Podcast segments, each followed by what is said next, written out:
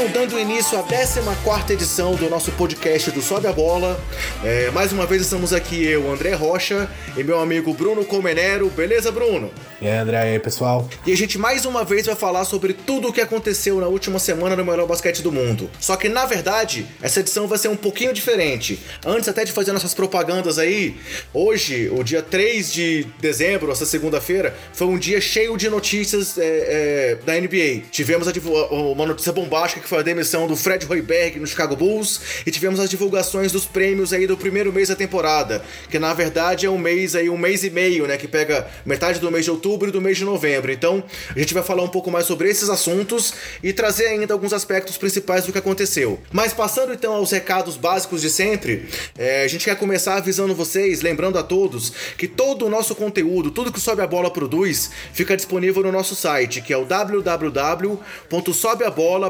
www.sobeabola.com.br. Então, todo o conteúdo que a gente faz, tanto em texto quanto em áudio, como os nossos, é, por exemplo, nossos podcasts, fica disponível lá no Sobe a Bola.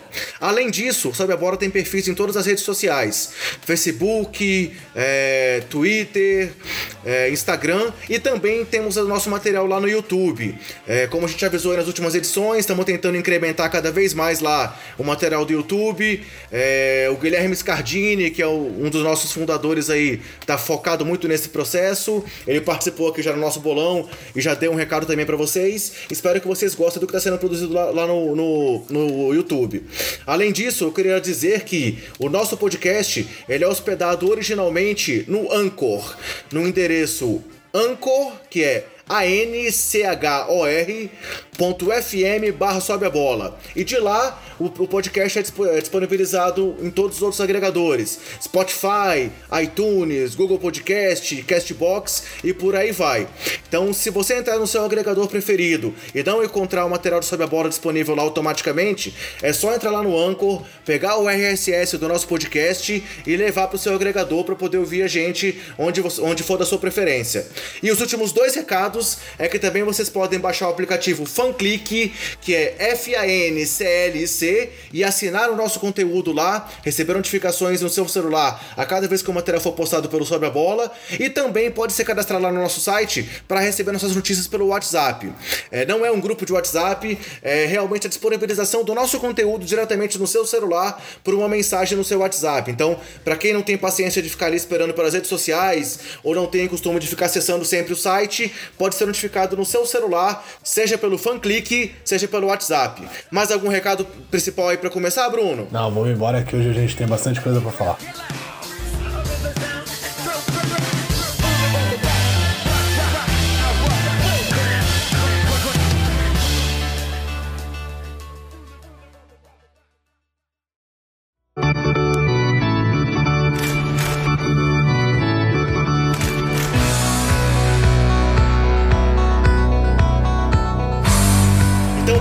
Dando início aí ao assunto principal do nosso podcast, falando de NBA, falando do que é o nosso assunto preferido aqui para tratar com vocês. A gente vai então transformar o primeiro quadro nosso, que são as performances da semana, em performances da semana barra mês.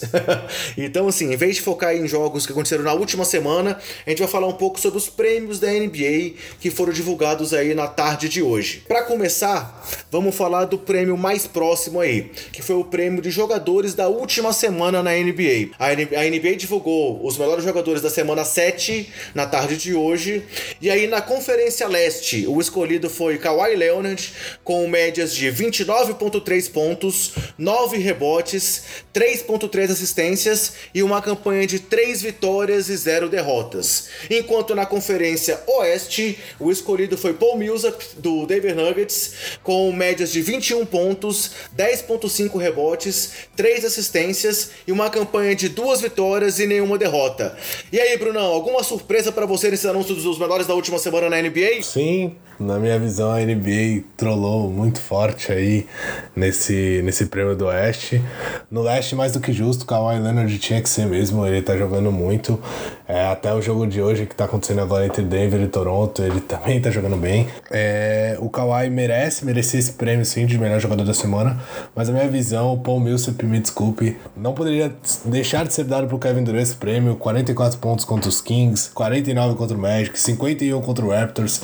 É brincadeira um cara que faz essas, é, esse número de pontos em três partidas não ser considerado o melhor jogador da semana. É, como você já disse num podcast anterior e como o pessoal já sabe, é, conta muito a questão do time, né? Da campanha do time. Então, é, a campanha do, do Denver foi melhor que a dos Warriors, até eles perderam dois dos últimos jogos aí. Mas eu, eu tenho que, que ser justo aqui. A, o, o prêmio não é para o melhor time ou para o melhor jogador do melhor time, e sim para o melhor jogador da semana. Então, o melhor jogador da semana na, no Oeste foi o Kevin Durant, não tem como falar que não, é só você pegar os números dele ver o quão impactante ele foi nas partidas, mesmo com algumas derrotas. Então eu acho isso injusto, mas é, todo mundo sabe que é assim, a NBA sempre fez assim.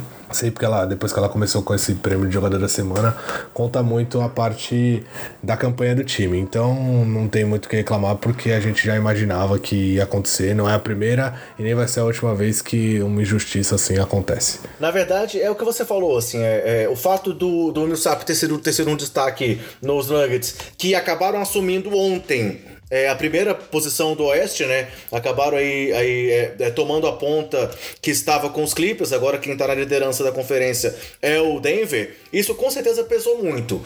É, e assim, eu, eu acho interessante comentar que talvez agora o, o Millsap esteja sendo um jogador que está chegando no que a gente esperava que ele tivesse desde o ano passado aí em Denver, né? Ele sofreu muito com lesões, a gente comentou isso inclusive lá no nosso, no nosso preview da temporada, de que teria que ver como é que iria se encaixar num time que tinha evoluído tanto sem ele e que mostrou no, quando ele voltou no ano passado um pouco de problemas de encaixe. Parece que esse encaixe está surgindo agora, né? Assim, é, ele está ali se acertando, jogando junto com o Jokic, que é um craque de bola também.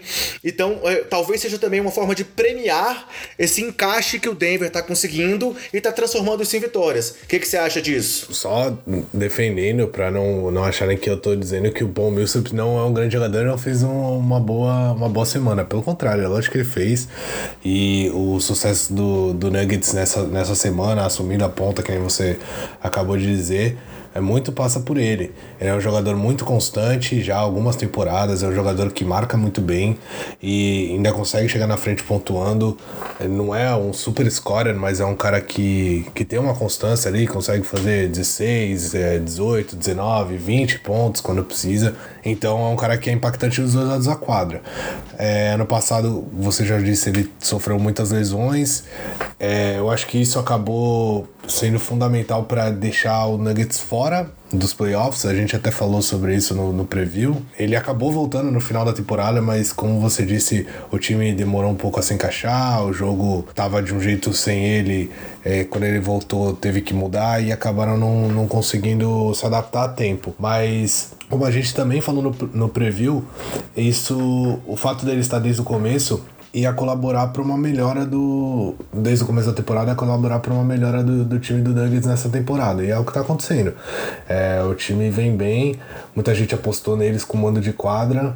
E não parece que o time vai cair mesmo. Acho que vai, vai ficar lá por cima assim, brigando por mando de quadra. E é uma grande evolução, né? Para um time que, que ainda é muito jovem, tem jogadores que não tem tanto nome, que estão começando a, fazer um, uma carreira mais sólida aqui, tirando o Paul Millsap, é, na NBA estão começando a fazer uma carreira sólida agora mesmo. É, e foram duas vitórias na semana, mas já é uma sequência de cinco vitórias é, seguidas, que é a segunda melhor sequência da NBA, ao lado de uma sequência também do Detroit Pistons de cinco vitórias, e atrás apenas das oito vitórias seguidas do, do Toronto Raptors. Ou seja, o prêmio do Kawhi, esse sim é questionável, né? Não, sem dúvida, o prêmio do Kawhi é questionável. Acho até que ele demorou, é o primeiro prêmio de jogador da semana, né, que ele ganhou. O Siakam já tinha ganhado. e ele não. É, exatamente. Acho que até demorou, porque ele é um cara que tá sendo muito constante. Ele é, tem aquele estilo dele, né? Silencioso, mais mortal, vem decidindo jogos. O próprio jogo que eu citei do Kevin Durant com 51 pontos que ele fez contra Toronto, o Kawhi, se não me engano, acabou com 37. Então, ele também teve grandes performances aí na semana e o mais importante, venceu as partidas, venceu as, o time venceu essas partidas. Então que, que mostra ainda mais o quanto o Kawhi vem, vem jogando e merecer esse prêmio. É, esses 29 pontos de bet, talvez assim, realmente foram muito impactados por esse jogo contra o, o Golden State. E hoje esse confronto aí entre Toronto e Denver é uma prova de fogo entre as equipes, né? Pena que ele não vai ter acabado ainda enquanto a gente tiver finalizado a nossa gravação aqui. é, provavelmente não vai ter acabado, mas vai, talvez dê pra gente ter uma noção, né? Agora, por exemplo, o Denver conseguiu abrir uma boa vantagem e o jogo é lá em Toronto, né? Onde o Toronto é muito, muito forte. Vamos ver aí o que, que vai dar. Prêmio dos dois melhores jogadores da semana se enfrentando. Seguindo então aí agora para os prêmios do mês, que na verdade, como eu comentei, é um mês e meio aí de, de NBA, contra o finalzinho de outubro de novembro. E aí, seguindo a linha aí de comentar sobre os Raptors, o treinador do mês na Conferência Leste foi o estreante Nick Nurse, que conduziu os Raptors a uma campanha de 19 vitórias e 4 derrotas. Já no Oeste, tivemos como premiado o renascido, o renovado Doc Rivers, é, com uma campanha de 15 vitórias e 6 derrotas, e que também chegou a conduzir aí os Clippers à primeira posição da conferência. É, o Nurse talvez seja uma surpresa para muitos, foi uma surpresa a contratação dele, a gente também comentou muito sobre isso. É, o time demitiu o Dwayne Casey, mas não deu uma mudança tão grande assim ao colocar o auxiliar dele lá. Mas a gente tem visto que na quadra ele tem correspondido bem. Enquanto o Doc Rivers, desde a temporada passada, tem surpreendido muita gente por estar tá montando esse time aí sem estrelas, digamos assim, dos Clippers, e agora tá conseguindo muito sucesso, né? O que, que você acha desses dois premiados? Foi justo? É, só completando um pouco o que você falou do Nick Nurse. Quando o Dwayne Case enfrentou eles no jogo entre Detroit e Toronto, ele deu uma declaração que correu até pelos, pelos veículos de comunicação aí da NBA, falando que que aquelas jogadas eram as jogadas que ele fazia. Então, isso mostra como foi o movimento, o movimento do, do Raptors que a gente citou no começo da temporada, foi bem esse mesmo. Era para dar uma chacoalhada, sabe? É lógico que o, o Danny Casey não era o culpado. O time tomou uma varrida mesmo, mas fez a melhor campanha da história. Ele ganhou o, ele ganhou o prêmio de melhor é, é, campanha da história do, do Toronto, né? E ele ganhou o prêmio de, de treinador do ano no final do ano e, e mesmo assim foi demitido. Não era para ele ter sido demitido, sabe? Mas eles precisavam dessa chacoalhada, como a gente já falou. Mas o time é o mesmo que o Dwayne Case montou. Lógico, tem o Kawhi agora, mas tinha o DeMar DeRozan também, que não é a mesma coisa, mas é um All-Star, uma super estrela da NBA, um grande pontuador. E foi o que ele falou, o time, o time tá fazendo as mesmas jogadas que fazia quando eu tava lá. Ele até dando uma cutucada lá no, no presidente do, do Toronto, falando pra que, que você me tirou pra colocar um cara que tá fazendo a mesma coisa que eu fazia, mas eu acho que é bem por aí mesmo, mas apesar disso, não, não tira o mérito do Nick Nurse, ele não deixou a peteca cair, ele pegou um time em alto, jogando em alto nível e é, mudando muito ou, ou, pouco, ele manteve esse time em alto nível, esse, a gente que a gente tá vendo de Toronto nessa temporada é muito animador. Eu espero que a mudança surja nos playoffs, né? Porque lá sim o time o time acabava pipocando mesmo. Desculpa os torcedores de Toronto, mas isso acontecia. E eu espero que nessa temporada eu torço muito para que não aconteça, que Toronto consiga ir mais longe. Quanto ao Doc Rivers, é, o prêmio para mim deveria ser pro, pro staff dele, né? Lá pro pessoal das, das operações do Clippers, como eu já falei em podcasts anteriores, inclusive no último falei bastante. Mas ele também merece esse prêmio porque ele tá pegando esses, esses role players aí, tá fazendo ser um time, tá, o time sem estrelas, o Tobias Harris é a estrela, não pode ser a estrela do time, de um time que tá brigando por título, mas mesmo assim ele tá lá entre os primeiros tá fazendo o time ser muito competitivo, ser jogando muito forte lá em Los Angeles, um time chato para jogar mesmo fora de casa, então ele, ele merece sim, ele renovou a equipe inteira, perdeu três All-Stars, não ganhou nenhum, e mesmo assim ele tá mantendo o time na cabeça do Oeste, que é o, que é o lado mais difícil do, da NBA. É, eu, eu acho que a grande surpresa foi, foi. Acho que ninguém esperava isso do Doc Rivers, né? Porque o, o momento de maior sucesso dele foi baseado lá no, no Big Three de, de Boston, né? Então, é, é, eu acho que ele não, ele não tinha mostrado ainda. E depois aí, eh, em Los Angeles, trabalhou com Blake Griffin, com Chris Paul, no momento aí que tinha sido o momento de maior sucesso da franquia. E eu acho que ninguém esperava que ele pudesse fazer um trabalho tão bom com jogadores em alguns momentos do ano passado até desconhecidos. Então, também é uma forma aí de reconhecer essa, essa guinada na carreira do, do Doc Rivers, mesmo já sendo um técnico veterano, né? É, realmente ele se renovou perdeu os três jogadores, como a gente falou, e mesmo assim o time, o time continua jogando bem, ele continua aparecendo, dando a cara dele pro time. E então é merecido sim o, o, Doc Rivers ganhar esse prêmio. Seguindo então aí na ponte dos prêmios do mês, é, já que a gente acabou de falar do Doc Rivers, vamos falar então dos jogadores do mês na NBA. já tá dando risada, né? Nós comentamos sobre ele na semana passada e eu recebi até alguns feedbacks é, quando a gente comentou de que ele tinha conduzido os Clippers até a primeira posição do Oeste. Algumas pessoas não concordaram com isso e eu até falei que não era eu que estava dizendo, era a NBA que tinha dado para ele o prêmio de jogador da semana. E agora, mais do que isso, o jogador do mês de novembro na NBA, na Conferência Oeste, na temporada 2018-2019, foi quem, Bruno? Foi ele, Tobias. Tobias Harris. O craque do Los Angeles Clippers. é, o, o, Tobias teve de 21,7 pontos, é, 8,7 rebotes, 2,3 assistências e converteu aí 44 bolas de 3 no período. E acabou levando esse prêmio pelo Oeste. Só para seguir o padrão que a gente usou nos outros, eu vou citar também já o do Leste, que aí eu acho que é um nome também que é inquestionável, que tem sido até o jogador no momento mais cotado para ser o MVP da temporada, que é o Giannis Antetokounmpo, é, que teve 27.3 pontos de média, é, 12.9 rebotes, 6 assistências e 1.5 roubos de bola. É, quer começar comentando aí sobre os dois, Bruno? Quero, Giannis eu não vou não vou gastar muito tempo, eu acho incontestável. Tem grandes campanhas, tem o Kawhi, é, Toronto na frente, mas você quer um jogador do mês, não tem como ser o Giannis, não tem como não ser o Giannis do Leste. O cara foi eleito duas vezes jogador da semana né, durante esse período, o que conta bastante. Milwaukee tem uma campanha muito boa, está em segundo com 15 vitórias e 7 derrotas até agora. É, apesar de ter perdido o último jogo e ter perdido 4 dos últimos 10, o que não é muito bom, é, não tem como falar que ele não fez uma. que Milwaukee não vem fazendo uma grande campanha. E muito se passa pelo Giannis e a, o fato de, do time ter mudado tanto com a mudança do, do treinador. O Giannis está evoluindo ainda mais, o que muitos achavam quase impossível. Então acho incontestável o prêmio dele nesse primeiro mês. Nesse primeiro mês e meio, né? Que tem a metade ali de outubro. E do outro lado, Tobias Harris. Ah, cara, me desculpe, eu gosto do Tobias Harris, gosto muito do jogo dele, mas eu não acho justo o prêmio.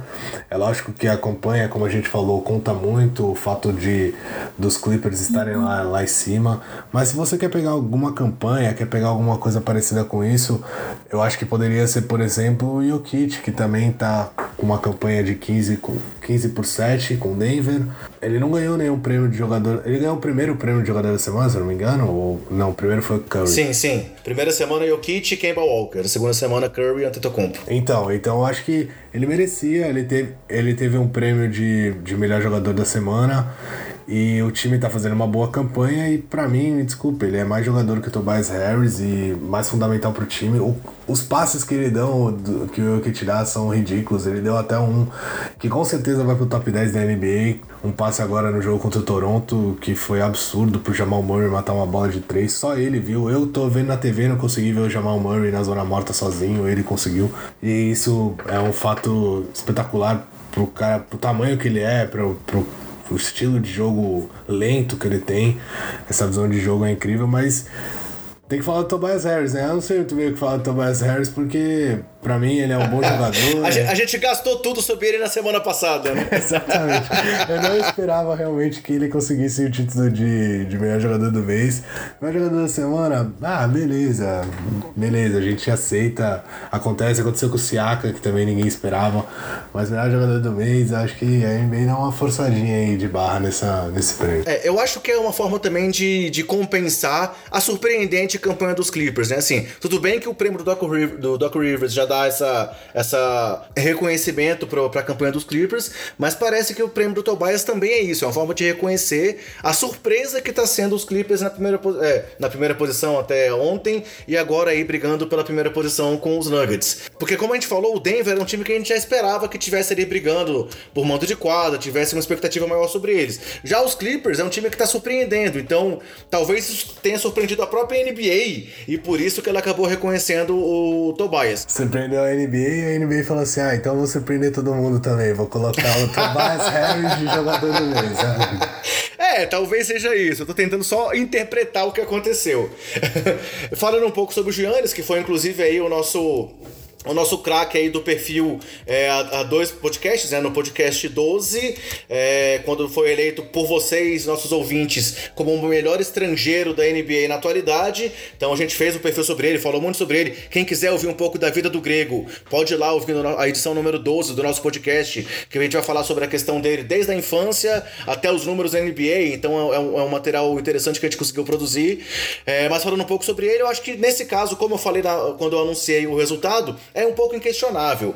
É, a gente falou no, no, no, programa anterior, na nossa edição número 13, sobre a corrida pelo prêmio de MVP pela, pela própria NBA, é, que tinha divulgado até a semana 5, e ele estava lá, liderando o prêmio para MVP. Como você falou, ele é um cara que segue evoluindo ano a ano. Ele foi o jogador que mais evoluiu há duas temporadas. Na temporada passada, é, por incrível que pareça, eu acabei apostando nele como jogador que mais evoluiu de novo, e ele realmente cresceu bastante, mas o Oladipo foi, foi é, é incomparável no que ele evoluiu. E realmente a evolução que ele está tendo agora, é, não dá para pensar em outra coisa senão o prêmio de MVP, né? E, além disso, os Bucks estão correspondendo, estão lá brigando é, é, pelo topo, pela segunda posição ali do leste, já que o Toronto conseguiu dar uma desgarrada, mas é, o Milwaukee está ali brigando com o Philadelphia, com o Detroit, pela segunda posição. Então, realmente, o Antetokounmpo eu acho inquestionável. Já o Tobias, Tobias Harris eu acho talvez um pouco ainda inexplicável.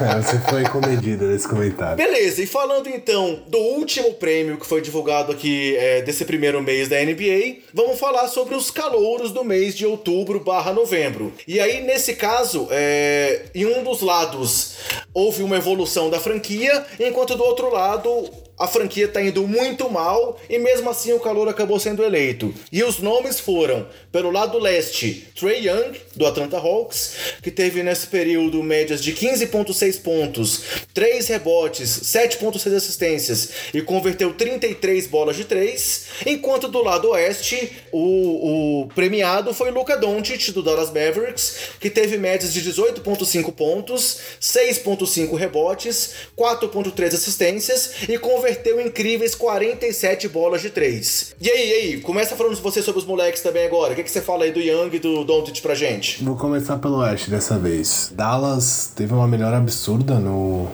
Assim, no, do meio do mês de novembro até o final.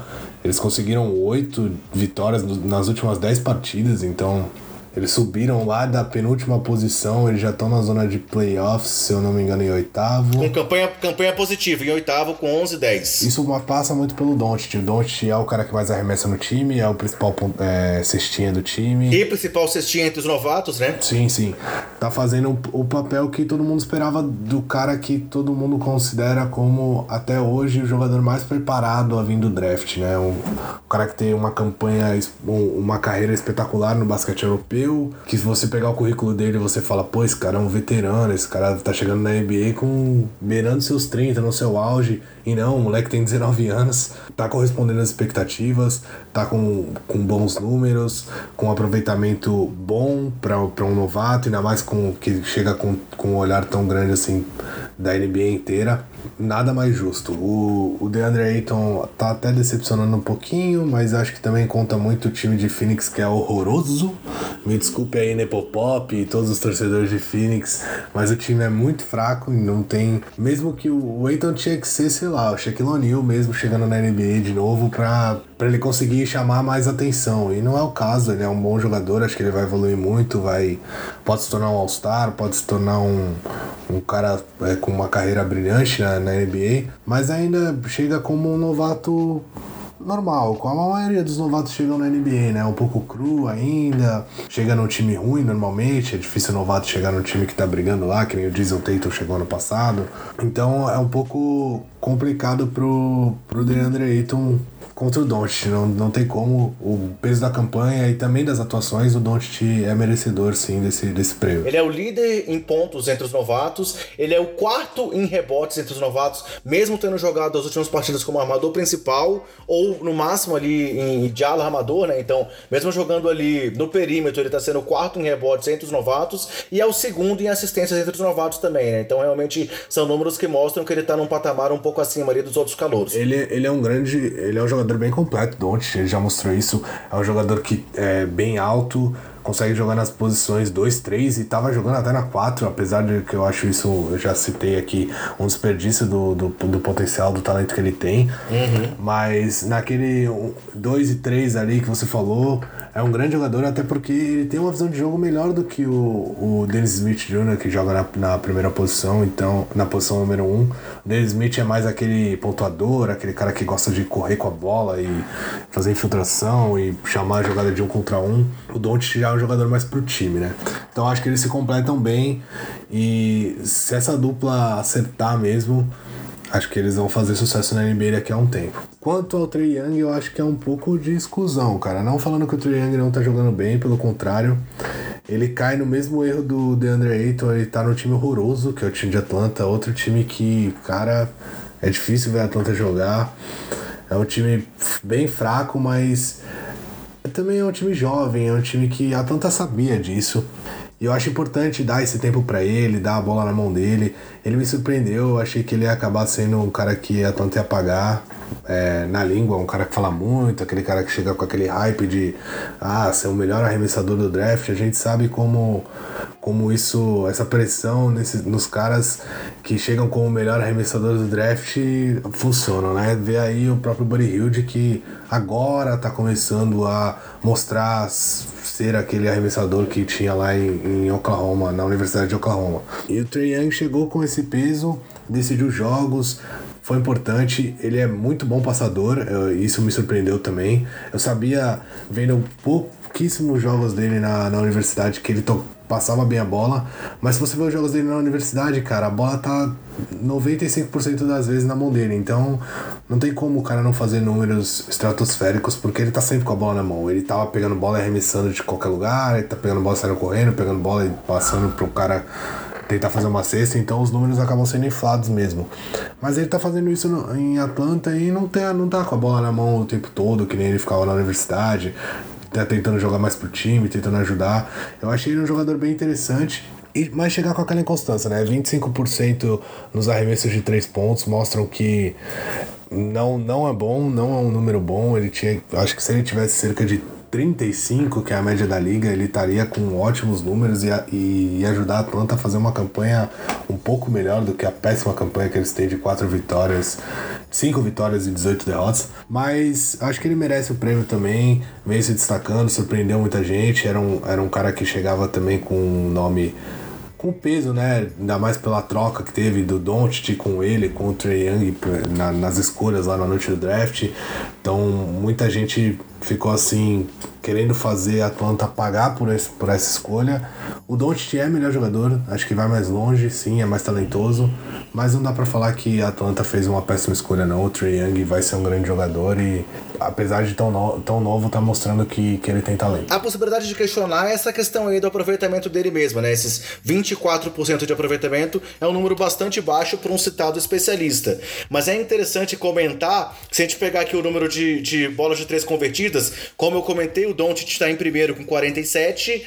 É, o segundo é o surpreendente Landry Shamet, lá da equipe do, do Sixers. Salvo engano, ele foi a 16, não, foi a 26 escolha do draft. E tá, e tá assim, super bem, converteu 45 bolas, com aproveitamento de 39,1%, aproveitamento muito bom.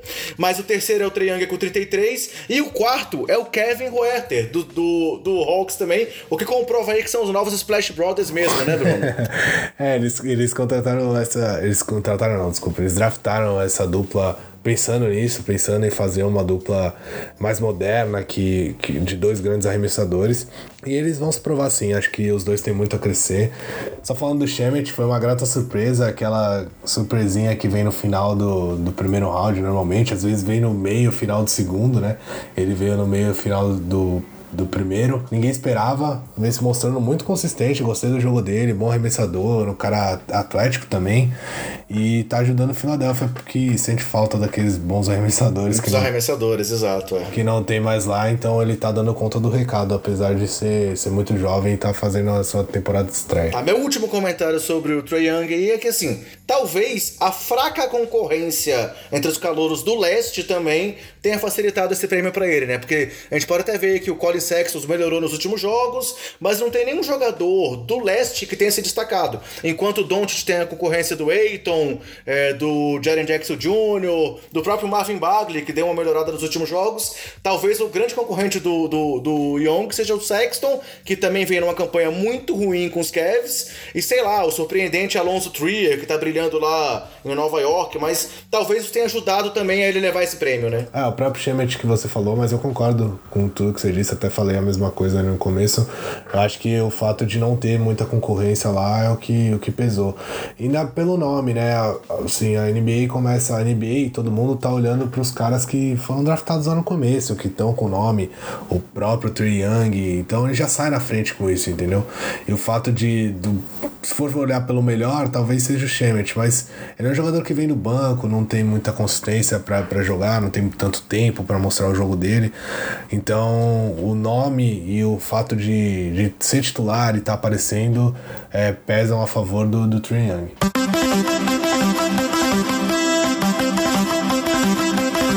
Vamos falar agora então sobre o nosso giro pela NBA. É, dando, uma, dando aí uma volta para as principais notícias da semana e algumas, inclusive, do dia de hoje.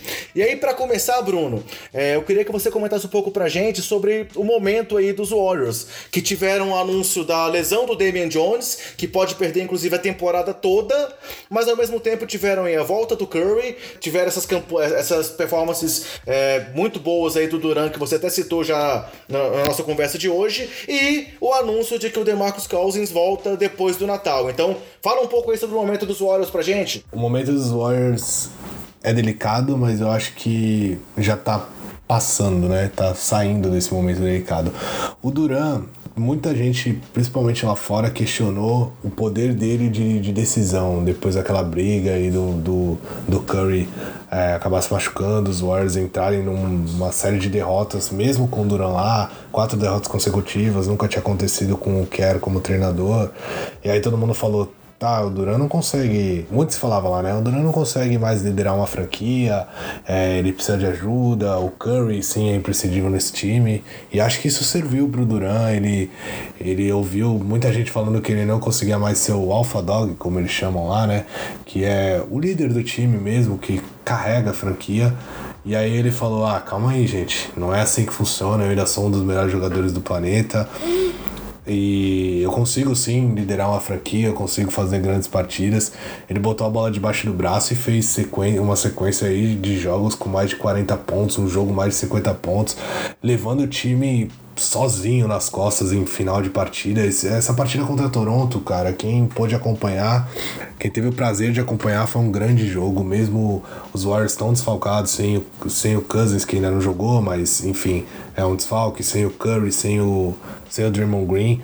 Mesmo assim, o Kevin Durant falou: calma, eu vou pontuar, eu vou fazer 50 pontos aqui. O Clay Thompson tava ajudando ele, mas é basicamente os dois, é os dois contra todo mundo. E ele mostrou que, que ele que tem que respeitar ainda, que ele consegue sim liderar uma franquia. Mas eu acho que também serviu para ele ver o quanto os Warriors são importantes para ele. Tem o outro lado também, porque ele viu que sem o Curry, com o Curry, provavelmente os Warriors teriam vencido o Toronto. É, quem viu o jogo sabe disso. Mas sem, ele teve que fazer 51 pontos e mesmo assim saiu derrotado. Então é complicado.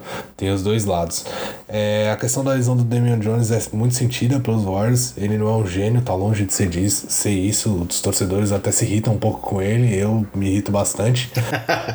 Mas ele é um jogador que tá lá brigando. É, é jovem, é atlético, é tava ganhando a oportunidade de ser titular agora, na terceira temporada dele, ou segunda, segunda temporada, terceira do Looney, é, tava ajudando os Warriors, porque os Warriors têm um, um garrafão fraco, ainda mais depois da lesão do Draymond Green, que é o principal reboteiro do time.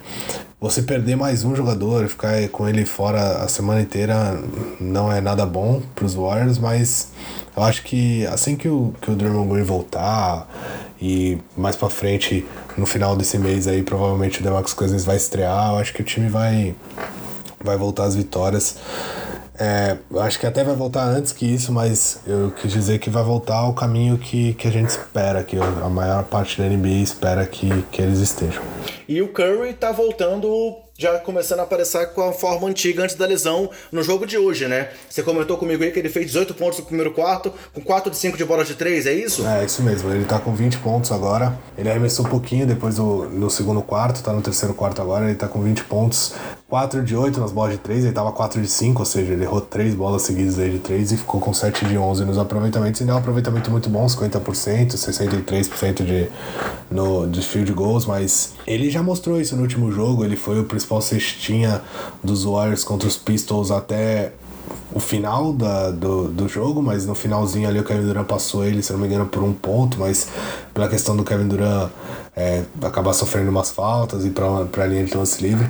Mas até ali o Curry estava liderando o time, estava mantendo o time em.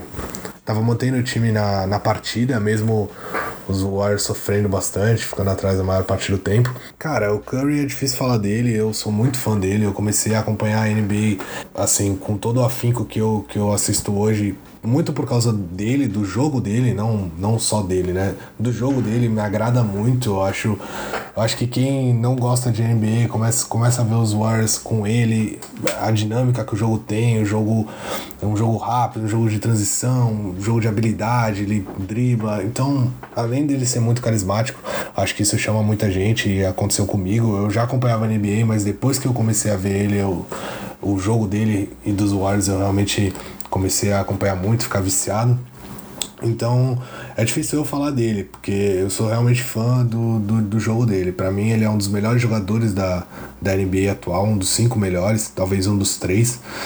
É o melhor armador em, em atividade e é candidato a MVP todo ano. É lógico que o Duran e ele acabam se anulando um pouco, mas quando ele tá em quadra, cara, é diferente. Os Warriors são muito diferentes, ele faz realmente a engrenagem funcionar.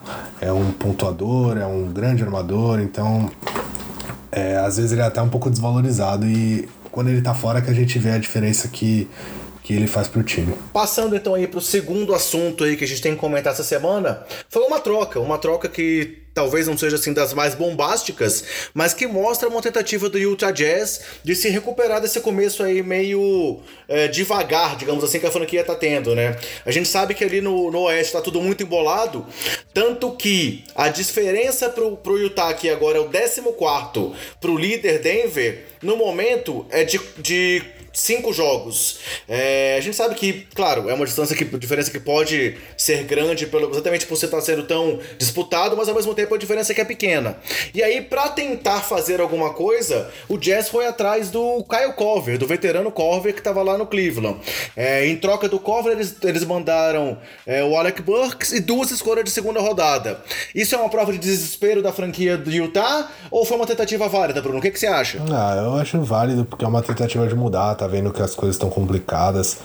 É, muita gente, inclusive nós dois aqui, é, apostamos em Utah alto, até pelo, pela campanha que fizeram ano passado, por manter o time, o treinador. Eu acreditava mesmo que eles estariam brigando lá, mas o Ash tá meio louco, cara. Como você disse, o Utah é o, é o penúltimo no Oeste ele tá cinco jogos atrás do líder, enquanto no Leste o penúltimo é Chicago e tá 15 jogos atrás do líder. Então é uma diferença brutal. Não precisa jogar na cara, Bruno. se ele, desculpa. se ele não tivesse. Se ele, se ele tivesse do outro lado, ele estaria é, brigando ali pelos playoffs. Então, o fato do, do Oeste estar tá tão embolado assim acaba dificultando um pouco para eles.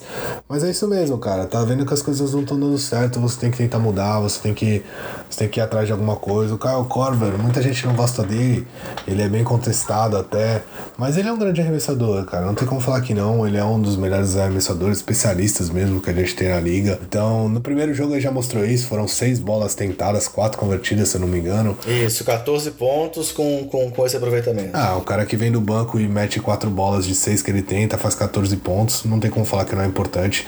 Muitos times aí precisam de jogadores como esse. Eu até falei de Filadélfia, já tinha falado de Filadélfia antes com em questão de pegar o Kyle Corver, o Nick Young, os dois talvez. Acho que essa é importante. Então, é um cara que, que é, é bem importante vindo do banco e pode ajudar um time que tem pretensões maiores que a do Cleveland, né? E ele até tinha aquele caso curioso de, de que ele já tinha apalavrado com, com o GM lá de Cleveland que se o LeBron saísse ele queria ser trocado. Aí dizem que ele ficou um pouco revoltado porque quando o LeBron saiu demoraram muito para trocar ele, deixaram ele lá no time. As coisas lá em Cleveland a gente sabe que são complicadas, né? Se não tem o LeBron lá para tomar conta, ser, ser o dono do time mesmo, as coisas não fluem. E tá aí mais uma prova. Mas eu acho que é bom para ele e bom pro Utah, porque é um time que tem pretensões maiores, pega um jogador importante. É, ele tem, ele tem média na carreira, aproveitamento médio na carreira em três pontos, de 43,2%. E nessa temporada o aproveitamento dele está sendo superior, está sendo realmente de 46,2%. Talvez a grande questão no momento do Corver é essa irregularidade que a própria idade traz, né, cara? Ele está com 37 anos, é, já diminuiu o tempo de quadra, não tem mais aquela mobilidade para abrir espaços que a gente vê muito aí no Curry, no Clay Thompson. Era muito o estilo do Corver jogar também, usar os corta-luzes, é, é, sair da marcação para fazer arremessos livres, e ele perdeu um pouco dessa mobilidade. Mas é uma tentativa válida do Jazz também, eu concordo, só que tem os seus altos e baixos. Prova disso é que a gente falou aí do primeiro jogo que ele teve 14 pontos, com 4 de 6, e aí já no segundo jogo, numa derrota diante do Miami Heat, ele teve só 3 pontos, com 1 de 5 nas bolas de 3. Então, é, ele, ele, tem alternado momentos bons e momentos ruins, mas nos momentos bons pode ser que ele seja útil pro Jazz, né? É, coisa de, é coisa de arremessador, cara. Tem, a média é feita, o cara tem médias boas, mas a gente sabe como funciona a média, né? É uma estatística meio fria, porque tem jogo que você arremessa 6 e faz 5, e tem jogo que você arremessa 7 e faz 1. Acontece com todo mundo, não é, não é demérito nenhum. A idade pesa mesmo, como você falou, até porque acaba se tornando dependente disso, dos arremessos. Ele não. Ele acaba perdendo mobilidade, velocidade, então é um cara que não vai conseguir criar o próprio arremesso, não vai conseguir fazer coisas muito diferentes. Ele se torna um especialista mesmo, daquele cara de é um estilo parecido com o J.J. Redick, por exemplo, com o próprio Clay Thompson que você citou, mas ah, pela idade acaba se tornando menos móvel e, mais fácil de ler. Mas eu, eu acho válido aí, como eu falei, acho que vai ser importante para Utah. Uma outra notícia da semana envolve um jogador que é um dos seus preferidos na liga aí, Bruno. Que foi o fato do Russell Westbrook chegar ao seu centésimo sétimo triplo-duplo, empatando com Jason Kidd. É, ele agora está aí, tá aí empatado com o Kidd na terceira posição com jogadores com mais triplos-duplos, atrás apenas dos 181 do Oscar Robertson e dos 138 do Magic Johnson. É, sendo que a diferença é que ele precisou de 760 jogos para atingir essa marca contra 1.247 do, do Jason Kidd. É, quer comentar um pouco sobre o seu, seu jogador preferido aí? Bruno? Quero porque ele vai passar com certeza. Só o Billy Donovan vai continuar lá, o Oklahoma não vai ganhar nada e ele vai passar, vai passar os dois aí, vai ser o maior recordista de forma é, unânime, né? Sozinho. Ele vai isolado, ele isolado. vai passar. Isso, era essa palavra. isolado. Com certeza ele vai passar. Cara, eu gosto bastante do Westbrook. Parece que não, pelo jeito que eu falo dele às vezes aqui. Mas, mas eu gosto sim, eu torci. No, quando ele brigou com o Harden há duas temporadas atrás lá pelo prêmio de MVP, eu torci bastante para ele. Só que eu acho que não dá. Esse estilo dele, assim, não é benéfico pro time. E ele já mostrou isso, mostra temporada a temporada. Eu acho que ele tinha que colocar a mão na consciência dele e ver que, cara, eu preciso mudar um pouco o meu jeito de jogo. Tudo bem, eu sou muito bom nisso, eu sou, mas talvez se eu for um, é, abusar um pouco menos disso e melhorar outra, outro quesito, seja melhor pro meu time. Eu acho que tá na hora dele ver isso, tá na hora do Billy Donovan ir embora, porque eu já desisti dele mudar e, e, cobrar alguma coisa diferente do, do time, principalmente do Westbrook, então acho que a melhor coisa é demite o Billy Donovan e aí depois pega um técnico que consiga conversar com o Westbrook e sair essa, essa melhor lado dele sem que o pior seja tão aparente, essa questão de querer sempre os números e ir atrás de recordes, porque no final, cara, se você não tem título, é lógico que ele vai ser lembrado, né? é lógico que sim, é um dos melhores jogadores da história, vai ser, vai ser lá da fama e tal, mas cara, você precisa de um título e, e ele tem que mudar um pouco o estilo de jogo dele para conseguir isso. Uma outra notícia que foi muito comentada aí na, na, semana foi uma informação de que o Greg Popovich disse que o Kawhi não era um líder na época que ele estava lá em San Antônio. É, e aí o Kawhi veio a público e disse que achava que essas críticas eram engraçadas, porque parecia que estava sendo muito falado por conta do ano passado, da temporada passada, e não do tempo todo que ele ficou lá. Você tem alguma coisa a comentar sobre isso? Era engraçada, mas no jeito que o Popovich falou era verdade, né? O Kawhi realmente não era o líder do time. Ele podia ser o líder líder técnico ali, ainda mais depois que o Duncan se aposentou. Sim, ele era o líder técnico, ele era o melhor jogador do time, era o melhor jogador do time. Mas ele não era o líder, a gente sabia que ele sempre foi um cara mais a dele, mais calado, não gostava de falar muito. Um líder não pode ser assim. O Duncan era assim, mas a gente sabe a influência que ele tinha em questão do time. Todos, todos os jogadores que, que jogaram com ele falavam disso, falavam que ele procurava conversar, procurava é, passar todo o conhecimento dele. E o Kawhi não, ninguém nunca veio a público falar que o Kawhi era o, o Clay Thompson, por exemplo. Todos os jogadores falam que o Clay Thompson é um dos caras que mais fala, mais ativos no vestiário. Tu vê no jogo, tu acha que ele só fica quieto lá e fala: me dá uma bola aí pra eu matar uma bola de três. E é isso, mas. mas o Kawhi não é o caso. O Kawhi era esse jogador dentro de quadro e ninguém nunca falou que ele era diferente fora. Então, tenho certeza que foi para alfinetar. o Popovich fez isso de propósito, para mim parece claro. E foi sim. O Kawhi não tá mentindo quando disse que foi por causa da temporada passada. Então, ele quis alfinetar por causa da temporada passada, mas acho que ele falou uma coisa que que não é mentira. É, o próprio Popovich se referiu ao ano passado no meio da sua fala, né? Ele comentou que é, é, tinha o Manu, que era um jogador muito, muito importante, que o Pat Mills foi um cara que na temporada passada cresceu muito né, nesse termo de liderança, digamos, e que o próprio Lamarcus Aldridge também assumiu esse papel. E ele deixou nas entrelinhas que enquanto isso o Kawhi tava lá curtindo a lesão dele, digamos assim, né? é, essa briga aí vai longe, viu? E a última notícia, que foi a, talvez a grande bomba do dia de hoje, que a gente vai trazer para essa nossa sessão é, de giro pela NBA, foi a demissão do Fred Hoiberg. Talvez para surpresa de muita gente, o Thiago Bulls anunciou hoje que o Hoiberg não ia ser mais o técnico do time, depois de temporada de três temporadas e meia lá em Illinois, e quem vai assumir a posição do Royberg é o auxiliar dele, o Jim Boylan. É, não vai assumir como interino, ele realmente está assumindo como técnico efetivo. Não se sabe por quanto tempo, mas pelo, pelo contrato atual dele, ele está garantido em Chicago até o final da próxima temporada. É, não se sabe qual vai ser a negociação, se ele vai ter algum aumento salarial, como é que vai ser isso. Mas, a princípio, o Boylan assume como técnico é, efetivo. E aí, assim, eu tenho minhas considerações a fazer sobre isso, mas é, talvez o ponto principal é Será que aconteceu alguma coisa de diferente para a demissão do Royberg acontecer agora e não lá na off-season, Bruno? O que, que você acha? Hum, eu não sei te dizer, cara. Eu ia até falar para você comentar mais disso, até pelo fato de você acompanhar mais de perto Chicago. Eu não, não acompanho tão de perto Chicago assim para poder falar com tanta propriedade. E para ter seu espaço aí, né? Torcedor do Chicago, ele tá sendo difícil os últimos dias é, falar do Chicago. É a oportunidade que você tem aí. Eu, sinceramente, espero que as coisas melhorem lá. Mas é difícil você colocar a cabeça do técnico pra rodar. Tudo bem que são três temporadas e nessas três ele não provou absolutamente nada. É, teve um, um playoffs aí no meio que eles foram bem por causa do Rondo.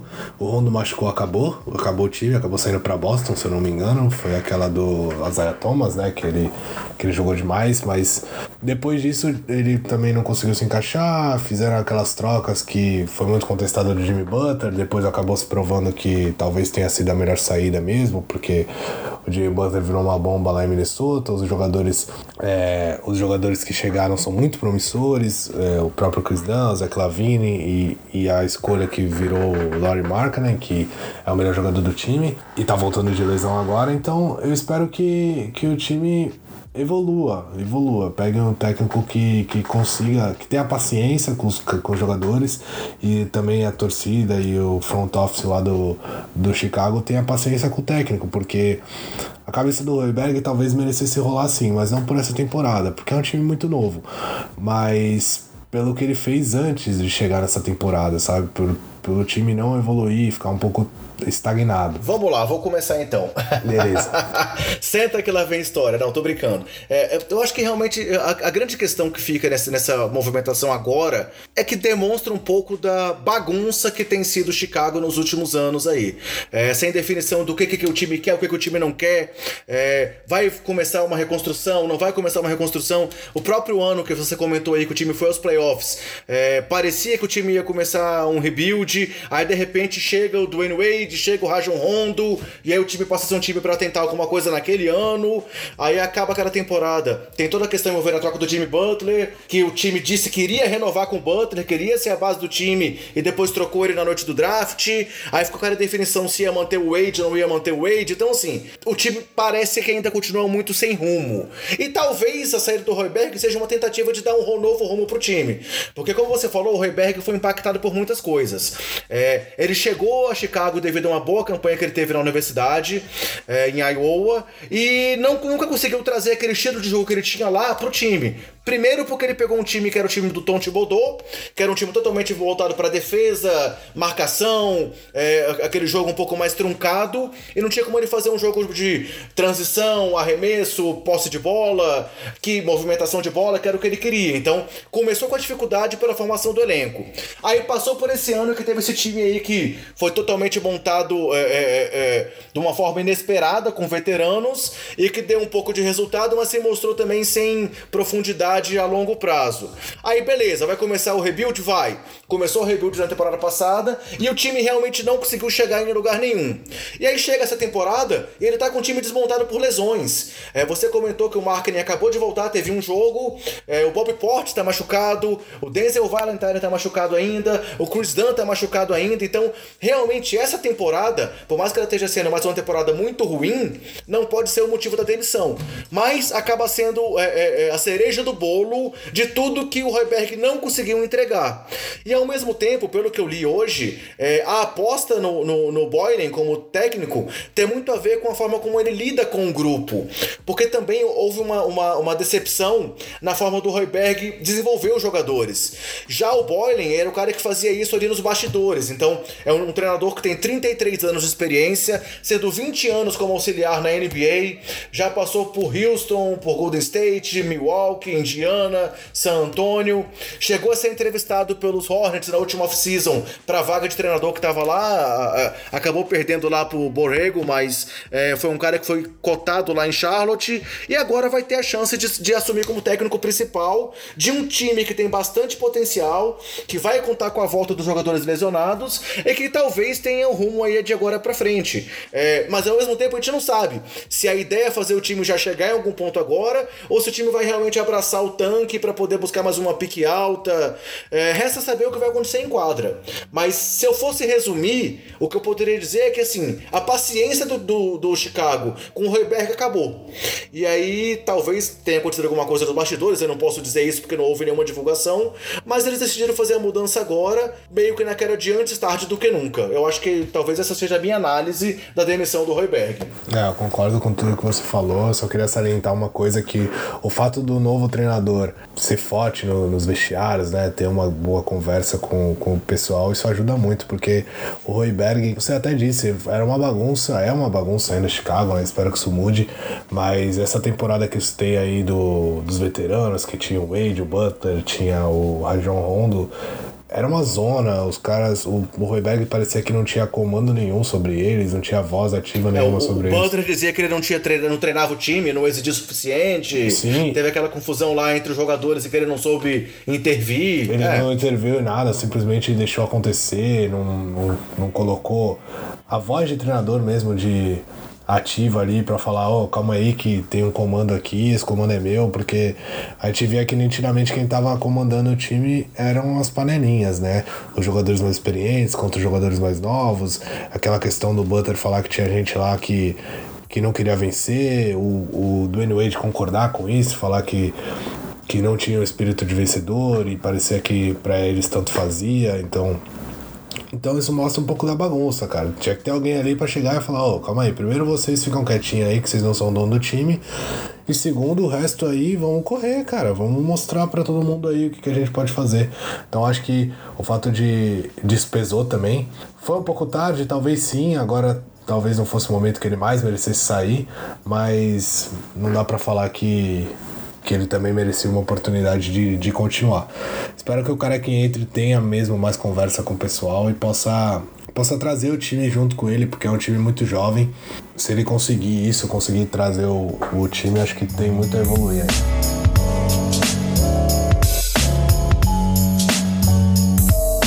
Próximo quadro aqui do nosso podcast, vamos falar agora então do nosso bolão do Sobe a Bola. Para quem não, não tem acompanhado as últimas edições, vou só explicar um pouco também sobre o formato do bolão para poder é, facilitar o entendimento de vocês. A gente escolhe sempre um jogo da semana e aí nós damos nossos palpites. Eu dou o palpite, o Bruno dá o palpite dele e sempre temos um convidado. E nós estamos contabilizando os resultados é, desses três participantes. Eu, o Bruno e os convidados. E aí, a cada partida que a gente escolhe, a gente tem que votar no vencedor da partida, no cestinha da partida, no principal reboteiro e no líder de assistências. E aí, caso alguém acerte esses quatro resultados, além dos quatro pontos que dão cada resultado, a pessoa ganha um ponto extra pelo, por ter fechado o resultado. É, na semana passada, o nosso participante especial foi o Lucas Nepomuceno, do Café Belgrado, Nepopop, e o jogo que a gente escolheu para comentar foi esse jogo que a gente já, passou por ele algumas vezes nessa edição, que foi o jogo entre os Warriors e os Raptors, em que os Raptors venceram por 131 a 128 na prorrogação. É, e naquele jogo, o cestinha da partida foi o Kevin Durant, que nós comentamos também com 51 pontos. O maior reboteiro do jogo também foi o Kevin Durant, com 11 rebotes. E o líder em assistências foi o Kyle Lowry, dos Raptors, com 12 assistências. É, quer comentar um, pouco do jogo e antes de te falar da pontuação, Bruno? É, só falar que gente, é, muita gente tava apostando na volta do Curry nesse jogo. É, é verdade. Ainda mais lá na lá na gringa, né? Os, os jornais e tal estavam divulgando que talvez ele voltasse. E a gente acabou sofrendo um pouco disso. É, acabou colocando o Curry como principal cestia na partida e acabou que ele nem jogou.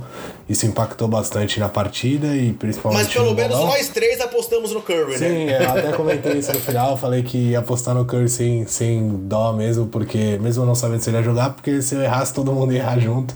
Foi o que acabou acontecendo, porque o Curry acabou sendo liberado também. É, fala, liberado não, falaram que ele não ia jogar só depois que a gente já tinha gravado o bolão, então coisas que acontecem, a gente vai sofrer mais vezes com isso. É, é interessante comentar, né, que essa performance do, do Duran foi a oitava performance de mais de 50 pontos dessa temporada, né? Tivemos lá o Kemba com aqueles é, 60 pontos que ele teve e mais, mais outros jogadores que tiveram é, performance acima de 50 pontos. Eu vou até abrir a lista aqui só para citar, ó.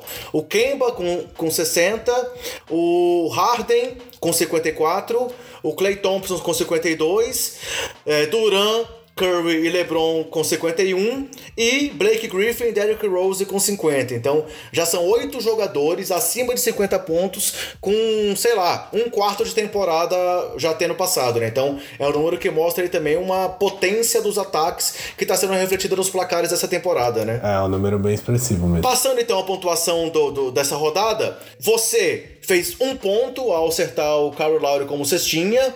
É, eu como também. Como assistente, né? Oh, desculpa, como assistente. Eu fiz o mesmo ponto também é, apostando nele.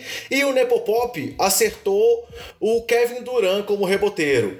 Porque ele acabou apostando no Curry como cestinha e no Green como líder, líder em assistências. E o Green também não jogou como você já falou, né? Então, nessa rodada, cada um de nós marcou um ponto. O que significa que até o momento, na pontuação total, você e o nosso nossos convidados estão liderando aí com 7 pontos e eu tô com 5 pontos ali na segunda e honrosa posição do nosso bolão.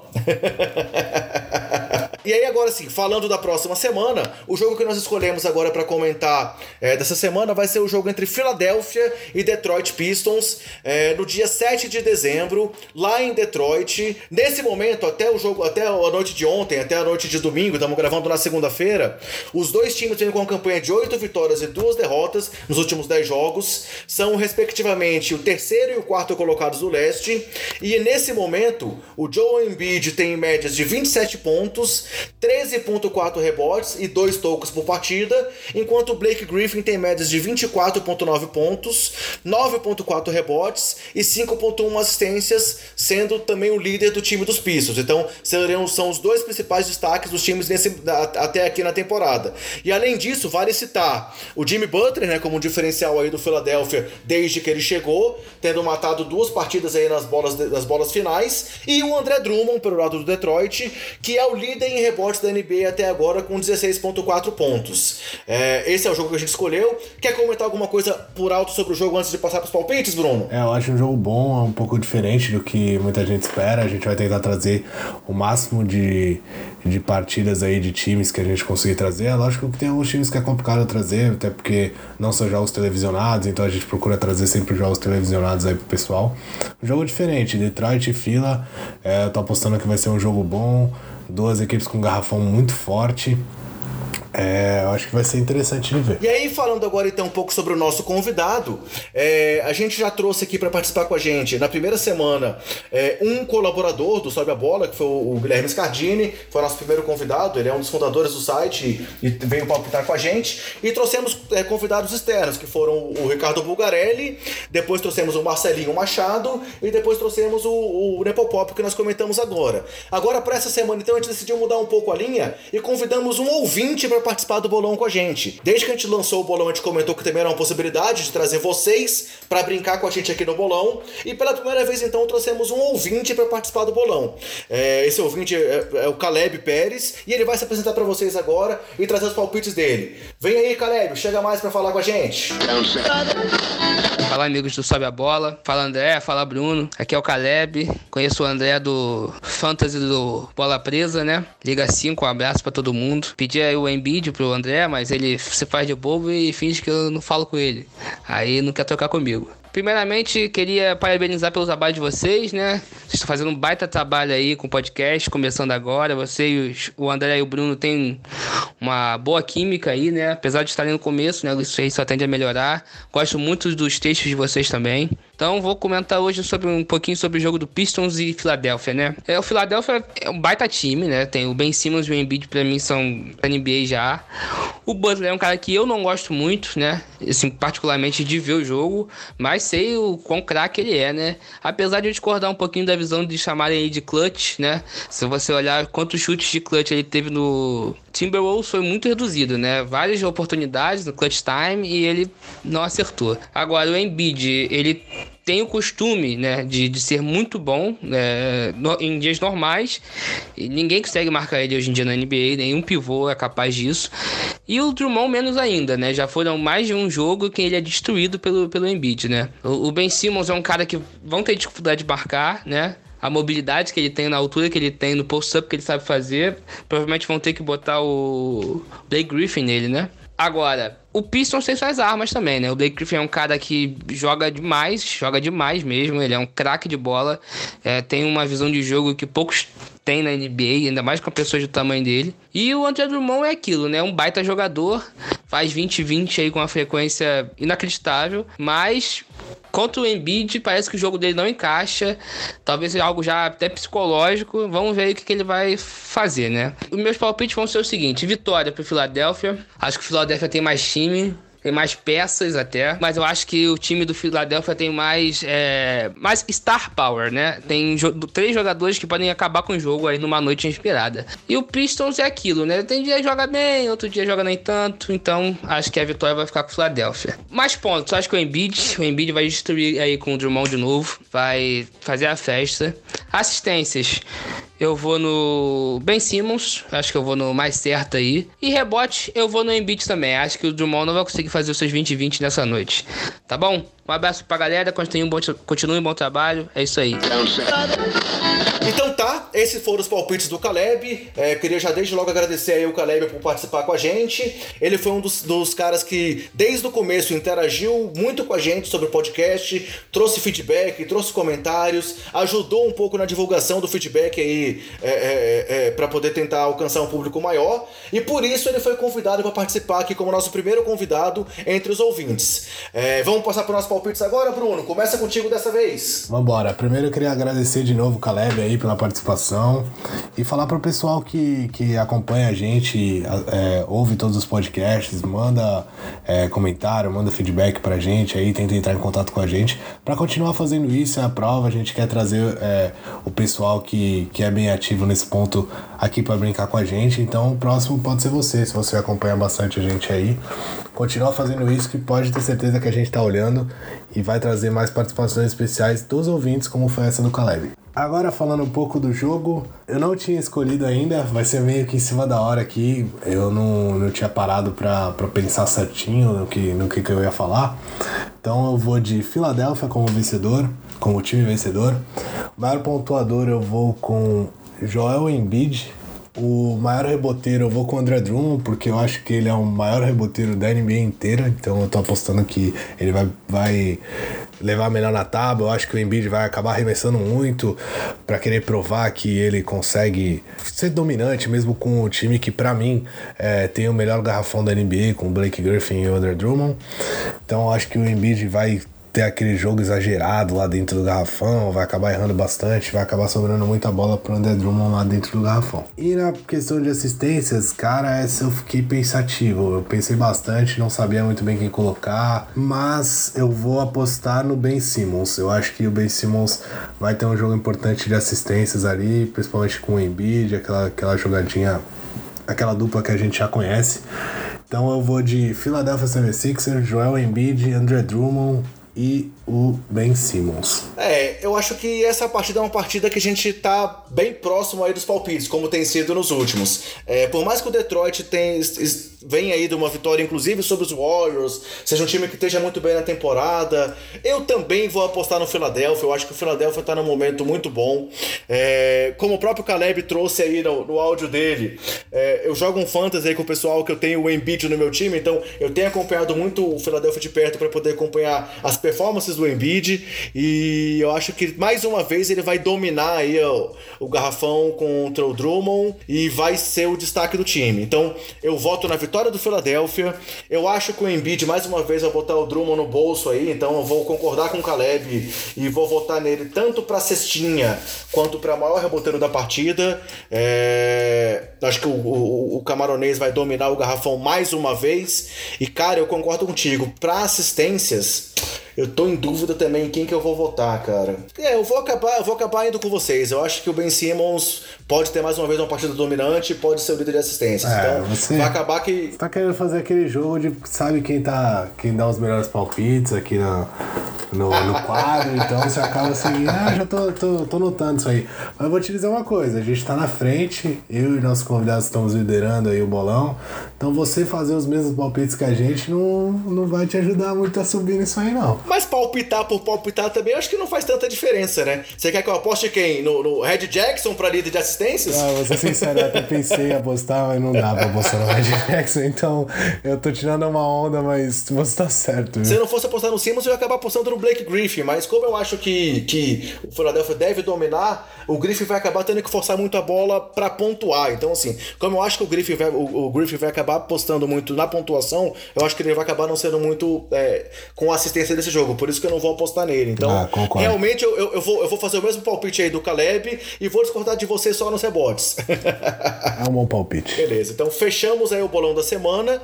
E agora vamos então para mais um quadro que também tem feito bastante sucesso entre nossos ouvintes. Recebemos alguns feedbacks positivos, que é o perfil da semana. É, a gente já, já tá entrando no nosso quarto perfil. Falamos primeiro do LeBron James lá na edição 11. Lembrando que sempre o perfil é escolhido por vocês. Nós colocamos uma enquete lá no site do Sabe a Bola e com algum tema específico e aí vocês votam para definir quem vai ser o jogador avaliado na semana. E agora nós botamos lá uma lista com os melhores Robins da NBA. Explica aí o que é o Robin, Bruno. É, o Robin, muita gente já sabe, esse termo acabou se popularizando nos últimos tempos, eh, principalmente ali com, com a questão do Kevin Durant saindo de lá da saindo de Oklahoma e muita gente falou que o Westbrook finalmente ia sair de Robin para Batman.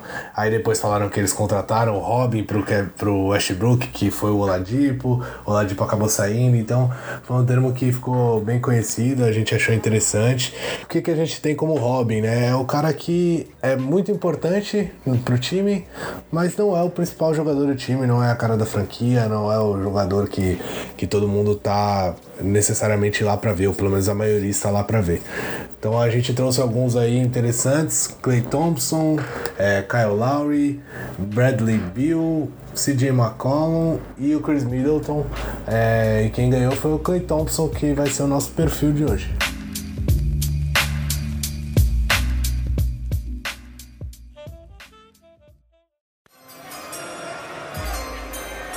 With the 11th pick in the 2011 NBA Draft, the Golden State Warriors select Clay Thompson from Washington State University.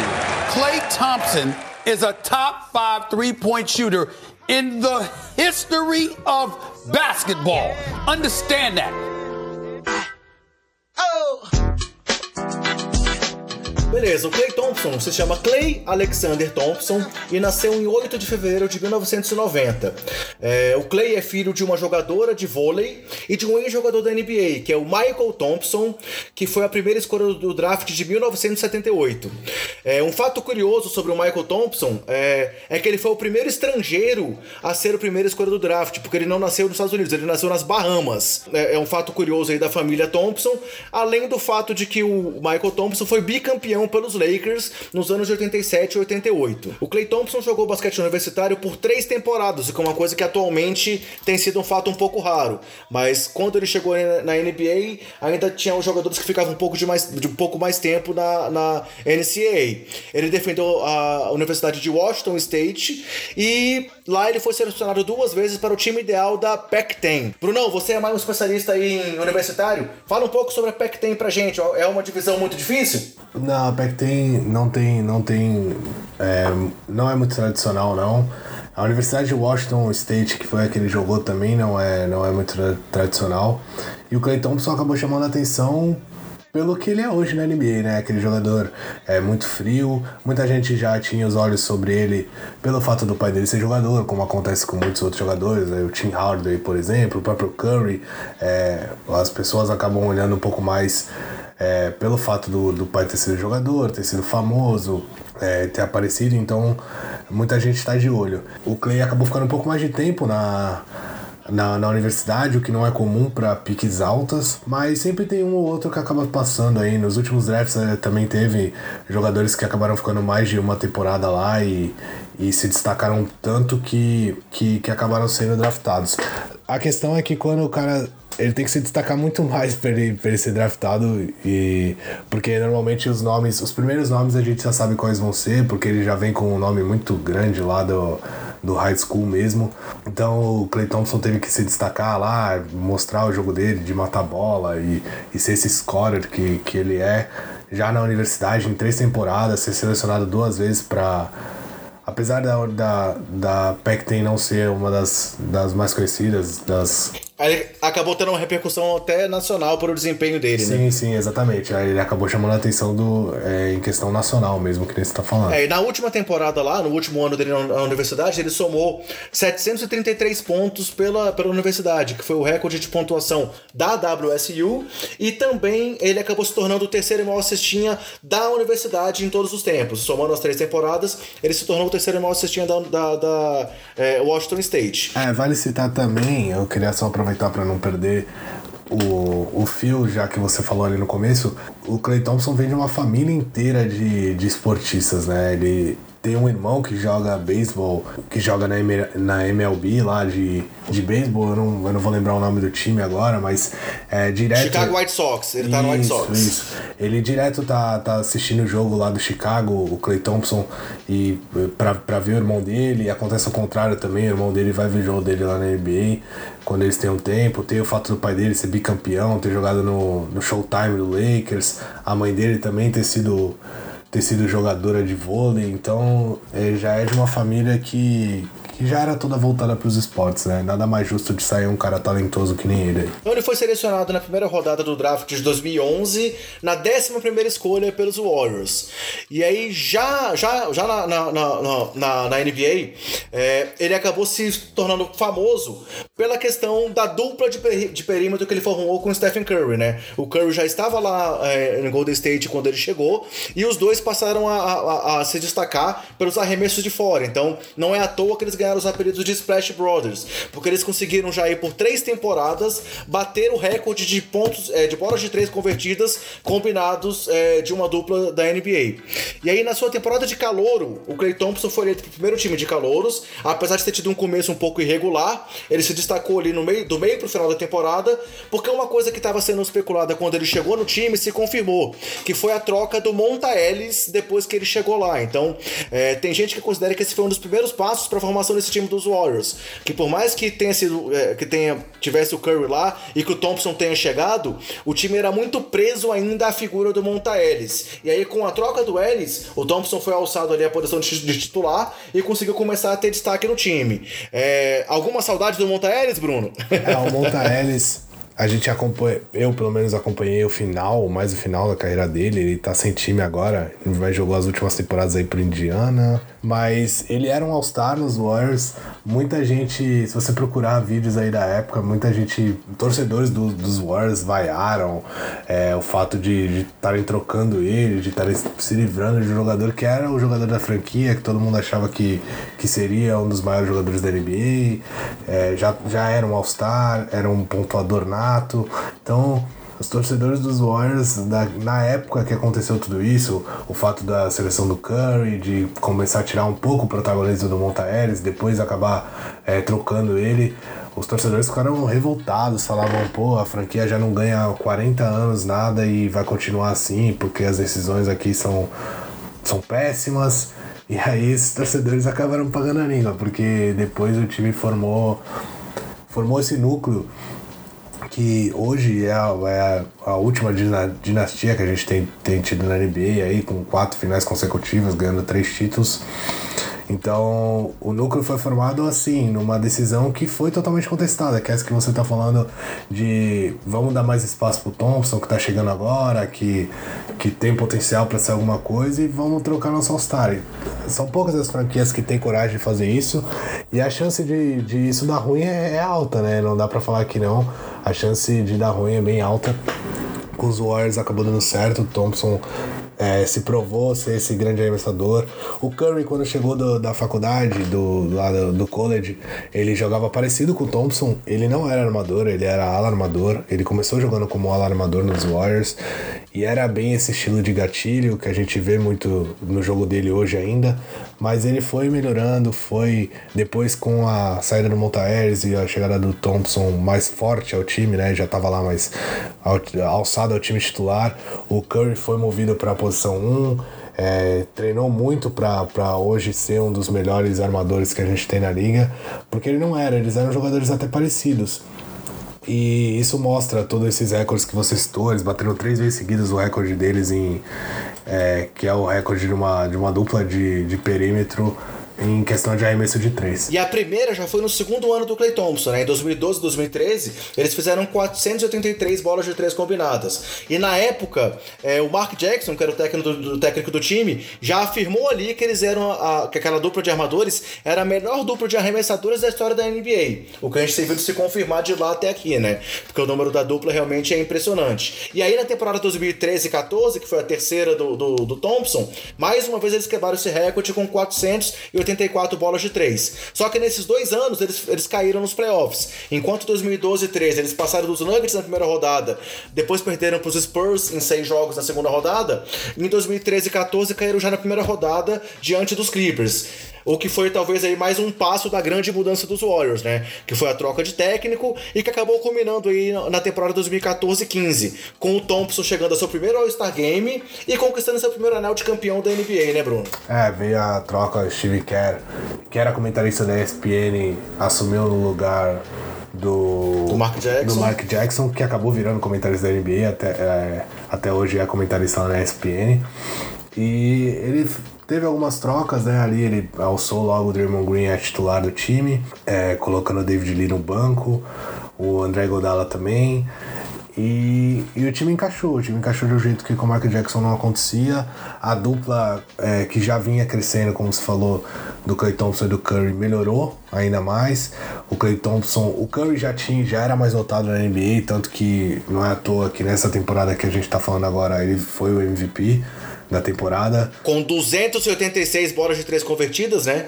Ele foi, foi o líder com 286 e o Thompson foi o segundo com 239. Ou seja, os dois fizeram juntos 523 bolas de três, que foi mais uma vez quebrando o recorde que eles tinham na temporada anterior. O Curry já tinha aparecendo mais e esse foi o momento do, do Thompson mesmo se provar, provar que ele podia ser um All-Star.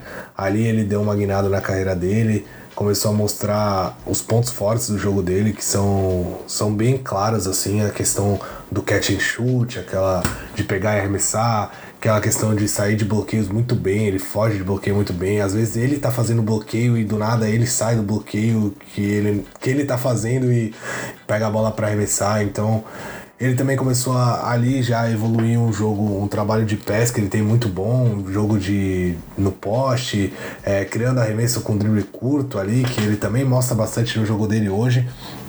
Ali foi quando ele começou a adicionar ferramentas para ser esse, esse grande pontuador que hoje ele é. Ele tem um jogo bem consistente de meia distância. Muita gente fala, ah, o Clay Thompson ele é aquele arremessador puro. Pega arremesso, pega arremesso. Não, ele não é só isso. É, isso é o, principal ponto dele. Talvez ele seja o melhor da atualidade da NBA nisso e um dos melhores de todos os tempos, se não o melhor de todos os tempos nisso, na questão de pegar e arremessar a bola. Mas ele também consegue criar o próprio arremesso dele com dribles curtos, mais simples, não de tanta habilidade. Consegue jogar no poste, é, no poste baixo ali perto da cesta. Então ele veio melhorando temporada a temporada e o sucesso dos Warriors é, passou muito pela, pela melhora dele. E 2015 ele teve também duas grandes marcas individuais, né? Em um jogo de janeiro contra os Lakers, ele conseguiu marcar 37 pontos no terceiro quarto daquela partida, acertando os três arremessos que ele tentou, incluindo nove bolas de três. E esse número de 37 pontos em um quarto e nove bolas de três em um quarto são dois recordes que ele detém na NBA até hoje. E já passando para as finais da, da NBA, é, no segundo jogo das finais, o Clay Thompson marcou 34 quatro pontos, o que é seu recorde é, na carreira em playoffs. E aí, ao final daquela série, os Warriors derrotaram os Cavs em seis jogos e, enfim, terminaram com aquela seca que você comentou aí de 40, 40 anos sem títulos. Passando então a temporada 2015-16, Clay Thompson foi uma peça-chave para o recorde de 73 vitórias dos Warriors é, e acabou indo para o segundo All-Star Game consecutivo. Né? Então, ale, além de, de, se destacar é, individualmente em ir para o All-Star Game, ele também venceu o torneio de três pontos do final de semana das estrelas, vencendo o Curry na final e o Devin Booker. É, ali era a consagração do, do, do, Thompson como arremessador, Bruno? Você acha que ali talvez tenha sido o grande momento dele para se tornar um dos grandes nomes da NBA? Ah, ele estava buscando isso, aquele, aquele jogo, ele foi com sangue nos olhos mesmo para ganhar. Depois daquela, daquele All-Star Game ali, que ele ganhou do Curry, o Curry até parou de, de competir, não competiu mais em nenhum. Os dois últimos ele não tava no torneio de três pontos, o Thompson até tava. Mas aquilo ali mostrou que sim, ele é um dos melhores arremessadores da, da NBA. Para mim, os dois são os dois melhores arremessadores da, da história da NBA. E não à toa tem todos os recordes aí. Se eu não me engano, dos cinco primeiros recordes, todos estão de, de bolas de, de três pontos ao final da temporada. Todos estão entre Curry e Thompson. Acho que tem quatro do Curry, três do Curry, dois do Thompson. É alguma coisa parecida com isso. E aí nos playoffs de 2016, é, apesar daquela derrota amarga ali para os Cavs no jogo 7, que aí você não precisa nem comentar muito sobre esse, esse ponto. o Clay Thompson se tornou ali na série contra os Blazers, na, na primeira rodada, ele se tornou o primeiro jogador a ter pelo menos sete bolas de três em jogos consecutivos de playoff. Então, ele se firmou também ali, é, naquele momento em que o Curry estava lesionado contra os Blazers. Ele, foi uma peça-chave para poder manter o time vivo, conseguindo ali dois jogos seguidos com pelo menos sete bolas de três. E aí, é, é, é, é também no jogo 6 é, da série final, ele se tornou recordista em bolas de três em um jogo de playoffs e de finais, com 11 bolas de três convertidas. O que talvez fosse um prenúncio porque ele fez esse ano, né, Bruno? é, Ele é, ele é muito bom arremessador. Passando para a temporada seguinte, a temporada 16-17, é, teve aquele jogo incrível do Clay Thompson, onde ele marcou 60 pontos. É, ele acertou 21 de 33 arremessos naquela partida e 8 de 14 nas bolas de 3 em impressionantes 29 minutos numa vitória de 142 a 106 sobre o Indiana Pacers. E aí, assim, ele se tornou, se tornou naquela partida o primeiro jogador da história a marcar pelo menos 60 pontos em menos de 30 minutos de, de jogo. Então, assim, é, é, foi uma coisa incrível e que mostrou uma coisa que a gente já comentou aqui no podcast, que é o fato do Kerr poupar os jogadores, mesmo estando ali quentes, com o jogo pegando, poupar os jogadores dos, dos últimos quartos das partidas, né, Bruno? Cara, eu assisti, eu tive o prazer de assistir tanto essa partida de 60 pontos quanto a partida que você citou um pouco antes, de 37 pontos num quarto só. E é incrível você ver os melhores momentos dessa partida, o quão quente o Clay Thompson tava, cara. A bola era na mão dele e a torcida já comemorava antes. O, o Curry, o Kerr, todos eles já comemoravam antes porque ele sabia que ele não ia errar. Ele, ele jogava a bola pro alto e a bola caía, ele arremessou a bola todo torto, caindo para trás. É aqueles dias que realmente são o dia do arremessador, é o dia que eles querem ter. E é uma pena eu quero tirar ele. Eu já falei disso no podcast anterior, o quanto eu fico triste quando isso acontece. Do quero pegar e tirar o cara num, num jogo dele espetacular como esse ele tira ele no quarto período, não deixa ele voltar. Se ele coloca o, Clay Thompson, cara, a gente já tá falando de uma das, das duas melhores performances da história individuais da NBA. Pode ter certeza disso. Ele ia fazer mais pontos que o Kobe fez naquela partida de 80 e tantos pontos. Pode ter certeza que sim. Ele jogou 29 minutos e ele fez 60 pontos. Então, ele não jogou nada do, do quarto período. Se ele jogasse 6 minutos do quarto período, quente do jeito que ele tava, ia matar mais umas bolas de 3 ali, pelo menos mais, mais uns 15 pontos pontos, 20 pontos ali ele fazia com certeza. É, esse, aí assim, falando um pouco sobre esses números, esse foi o recorde de pontos da carreira dele, né? 60 pontos.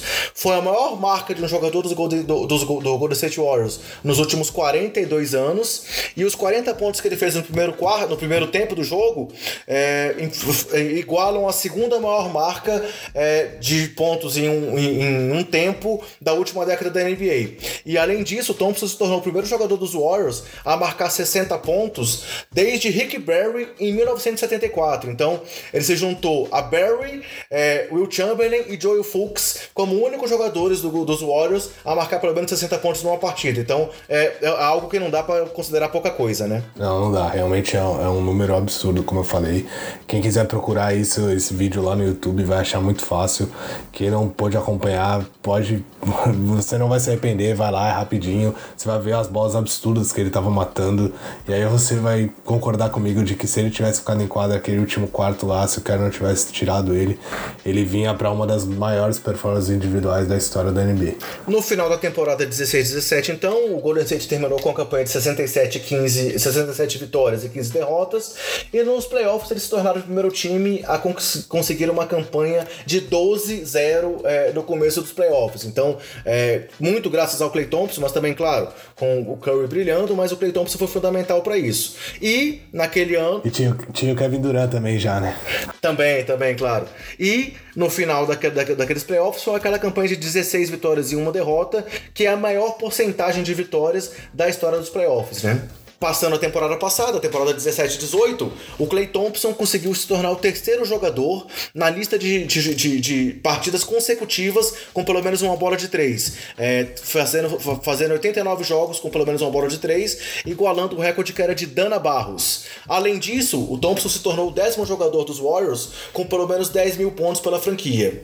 E, passando aos playoffs passados, o Clay Thompson é, acabou se, é, se juntando a Rick Barry e a Stephen Curry como os únicos três jogadores da história dos Warriors com pelo menos 600 arremessos convertidos em playoffs, o que mostra o que você falou aí do gatilho é, é infalível que ele é. E, por fim, ele ultrapassou o próprio Barry, é, como se tornando o segundo maior cestinha dos Warriors em jogos de pós-temporada. Então, é, dá, não dá para negar que o Thompson tem sido aí o grande nome dos Warriors depois do Curry nos últimos anos, né? Ah, sim. É... Um ponto que eu queria citar, eu já vou aproveitar essa só deixa para falar, é que na minha visão ele é o que representa mais essa questão de hobby mesmo que a gente citou. É, o Clay Thompson, cara, quem tem a oportunidade de ver as entrevistas dele, ele é um cara muito pé no chão, ele é um cara que sabe que que ele é um dos melhores jogadores da NBA na atualidade, é um dos melhores arremessadores da história, mas ele sabe que ele não é o cara mais fundamental do time, ele sabe o quão ele é importante, mas não tem aquele ego, entendeu? Quando o Kevin Durant chegou, ele sabia que ia acabar sobrando bolas que ele arremessava que ele não ia arremessar. Isso aconteceu com o Curry também. Mas o Curry era o cara da franquia, todo mundo olhava pro Curry. O Curry era duas vezes MVP. Ele não. Ele sempre foi ofuscado pelo Curry. E agora ele ia ser ofuscado pelo Kevin Durant e pelo Curry. Então, e ele lidou com isso super bem. Ele é um cara super tranquilo quanto a isso. Se você vê a entrevista dele, eu já vi a entrevista dele que eu, sinceramente, bati palma e, e me tornei um grande fã dele por coisas como essa, dele falar que ele sabe que ele não é o principal jogador do time, ele não quer é, todo esse protagonismo, ele não quer toda essa, essa mídia, ele sabe que. ele sabe o lugar dele, ele sabe onde ele é importante, o que ele pode fazer, o que ele tem de melhor no jogo dele. E ele quer ganhar, ele quer ser um vencedor e sabe que precisa dos caras para isso. Então ele não vai. Ele não vai ficar chamando os holofotes para si, como o Bradley Bill faz, por exemplo. É, o CJ McCollum muitas vezes, é, mesmo sendo o Damian Lillard a cara da franquia, ele também gosta de aparecer mais. O Clay Thompson não tem isso, cara. O Clay Thompson, ele sabe o quanto ele é importante, qual é o lugar dele. Você vê isso nas entrevistas, vê isso é, na fala dele, na serenidade dele.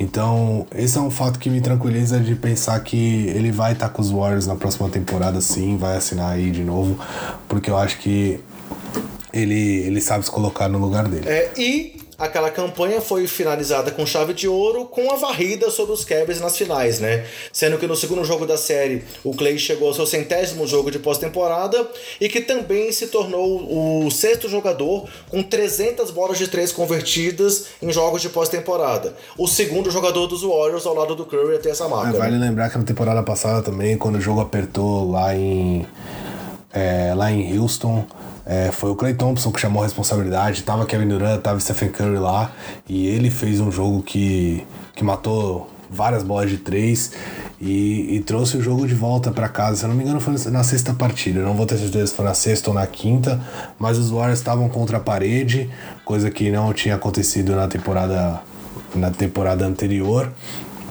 E coisa que muita gente não esperava, que os Warriors fossem levados tão ao limite. E quando o Curry e o Duran não estavam aparecendo muito, ele chamou a responsabilidade, mostrou que, que ele é o All-Star que ele é, não é à toa que ele é considerado um dos melhores arremessadores, não é à toa, chamou a responsabilidade para ele e deu uma sobrevida para os Warriors ali quando precisaram dele. Passando então a essa temporada, a temporada agora 18-19, é, o Clay Thompson começou a temporada um pouco fraco, ele acertou apenas 5 das 36 primeiras tentativas de bola de 3 que ele fez e não teve nenhum jogo de 20 pontos nesses primeiros jogos da temporada, nos sete primeiros jogos da temporada. Porém, no oitavo jogo da temporada, foi aquela partida contra o Chicago Bulls, em que ele bateu o recorde de bolas de 3, é, que era o do Steph Curry com 13, e converteu 14 bolas de 3. Naquela partida ele terminou com 52 pontos em apenas 27 minutos, acertando 14 de 24 nas bolas de 3. E além de bater o recorde de, de bolas de 3 no total da partida, ele tinha feito 10 bolas de 3 apenas no primeiro tempo, empatando com o recorde que era do Chandler, Chandler Parsons em 2014. E os Warriors fizeram 17 bolas de 3 no primeiro tempo, igualando, é, é, é, batendo um novo recorde da NBA também em metade, numa metade de jogo por uma franquia. Algum comentário especial sobre esse jogo que a gente falou? A gente comentou muito sobre ele já num podcast anterior, né? Que eu até demonstrei a minha indignação pela apatividade do time do Bulls naquela partida. O que, que você pode falar um pouco sobre esse jogo aí, só pra gente poder arrematar esse perfil, Bruno? É, acho que a gente falou bastante desse jogo, então não tem muito o que comentar sobre o jogo. É uma marca espetacular. Eu acho que ela poderia ter sido conquistada de uma maneira mais brilhante se ele não tivesse forçado tanto o jogo. Eu acho que ele conseguiria meter as, as 14 bolas de 3 que ele meteu no ritmo que ele tava antes. Mas eu acho que aquele medo do, do Steve Kerr acabar tirando ele e não deixar ele, ele ter esse, esses números. É, acho que ele quis fazer as coisas muito rápido, então a gente até comentou, ele pegava a bola e arremessava de onde ele estivesse, não importa como ele estava, ele simplesmente arremessava até cair as 14 bolas. Quando caiu as 14, o Steve Kerr tirou dele. Então, você dá 24 arremessas de 3 numa partida é um número meio absurdo, na minha visão. Mas mesmo assim o aproveitamento é muito bom, 14 bolas de 3. Tem time, muito time que não faz 14 bolas de 3 numa partida e ele fazer isso sozinho é, mostra ser um feito realmente para poucos. E ele conseguiu, superando o, o companheiro dele, que era o Curry, que tinha 13 bolas numa partida no ano anterior contra o New Orleans Pelicans, se não estou enganado. Pela seleção americana, Clay Thompson é, conquistou a medalha de ouro na Copa do Mundo de Basquete de 2014 e nas Olimpíadas do Rio de 2016. E falando um pouco sobre os prêmios individuais dele, então, ele é três vezes campeão da NBA, né, em 2015, 2017 e 2018. Ele é quatro vezes All-Star, de 2015 até 2018, consecutivamente. Ele teve duas vezes no All-NBA, é, é, ter, no terceiro time ideal da, da liga, em 2015 e 2016. Venceu o concurso de três pontos em 2016 e ficou no primeiro time de calor em 2012. Então, esses foram os prêmios que ele teve até aqui. E cabe destacar então que ele é, é ele tem o recorde de mais pontos em um quarto, com aqueles 37 pontos que a gente comentou lá atrás. O recorde de 14 bolas de três em uma partida, que é um recorde também isolado. É, ele, ao lado do Curry, conseguiu converter 98 bolas de três em uma única edição dos playoffs, o que também é um recorde individual. E conseguiu 11 bolas de 3 num jogo de playoff, que também é um recorde individual que ele tem. Além disso, citando só aqui os maiores números da carreira dele. É, ele fez aquele recorde de 60 pontos diante do Indiana Pacers. É, e naquele jogo também, ele teve os recordes de arremessos tentados e convertidos, com 21 arremessos é, certos em 33 tentados. Já rebotes, ele teve uma, uma vez 14 rebotes na carreira em um jogo contra o San Antonio Spurs em 2013. Assistências, ele por três vezes teve já oito assistências em uma partida. Já teve por três vezes cinco roubos de bola numa partida. E teve também no jogo contra o Houston Rockets em 2015 cinco tocos numa partida. Então, é, também mostra uma coisa que a gente não comentou aqui, que é o potencial defensivo dele, né, Bruno? Ele é reconhecidamente um bom defensor de perímetro, né? É, ele é um dos melhores defensores de perímetro da NBA hoje. É o jogador que normalmente pega o melhor jogador adversário, o melhor é, jogador de backcourt adversário. Normalmente não, ele sempre pega o melhor jogador de backcourt adversário, então mostra que é, ele tem fôlego para pontuar lá na frente e ainda tem que fazer um trabalho muito difícil de, de marcar um, um jogador habilidoso lá atrás. Para fechar os recordes, os recordes de bola de três dele, tanto tentada quanto acertadas, foi nesse jogo contra o Bulls aí que a gente acabou de comentar, com esse número de 14 em 24. E teve uma partida contra o Houston Rockets em 2016, que ele teve o recorde de, bola, de lances livres dele, em que ele acertou 15 de 16 tentativas. Então foram os, os maiores números dele também, tanto em arremessos tentados quanto é, convertidos da linha de lances livres. E eu acho que é isso que a gente trouxe, né, Bruno? É, são esses os principais dados sobre o Kay Thompson. A gente conseguiu comentar de forma bastante interativa aqui é o que a gente foi apresentando.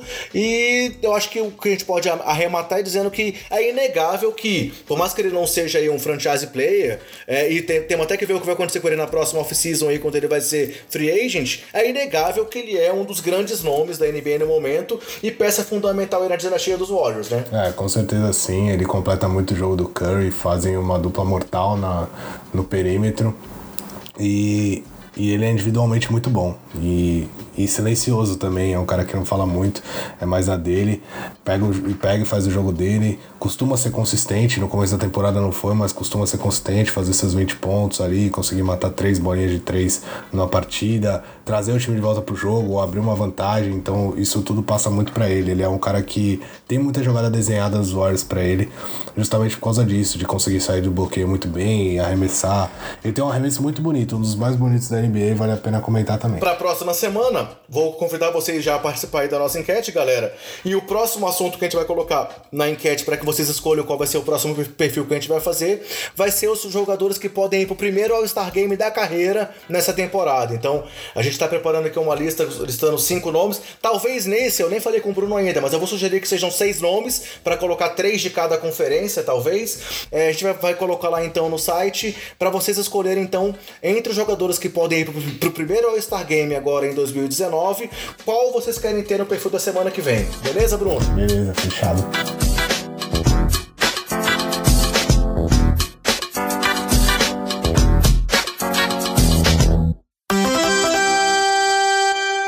E aí, galera, é, como esse podcast foi um pouco diferente, como nós comentamos, como teve toda essa parte de notícias, dos jogadores do mês, técnico do mês, calor do mês, essa confusão lá de Chicago hoje, nós não vamos ter aquela sessão de bate-bola, que são as perguntas da galera. Então, semana que vem a gente vai abrir novamente para pergunta para vocês, mas hoje não vai ter aqui as perguntas de, do, dos nossos ouvintes, até porque também tivemos a participação do Caleb no nosso bolão. Então, a gente optou por trazer o Caleb pro bolão também, para suprir a ausência das perguntas.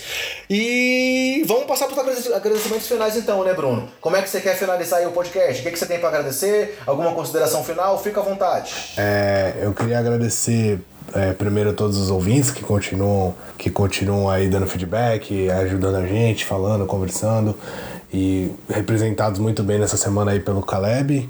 Falar que na semana que vem a gente quer mais perguntas aí pra gente tentar responder. Essa semana, como você falou, foi um pouco atípico, as coisas foram um pouco corridas, teve muita notícia, então acabou que a gente não conseguiu dar essa atenção.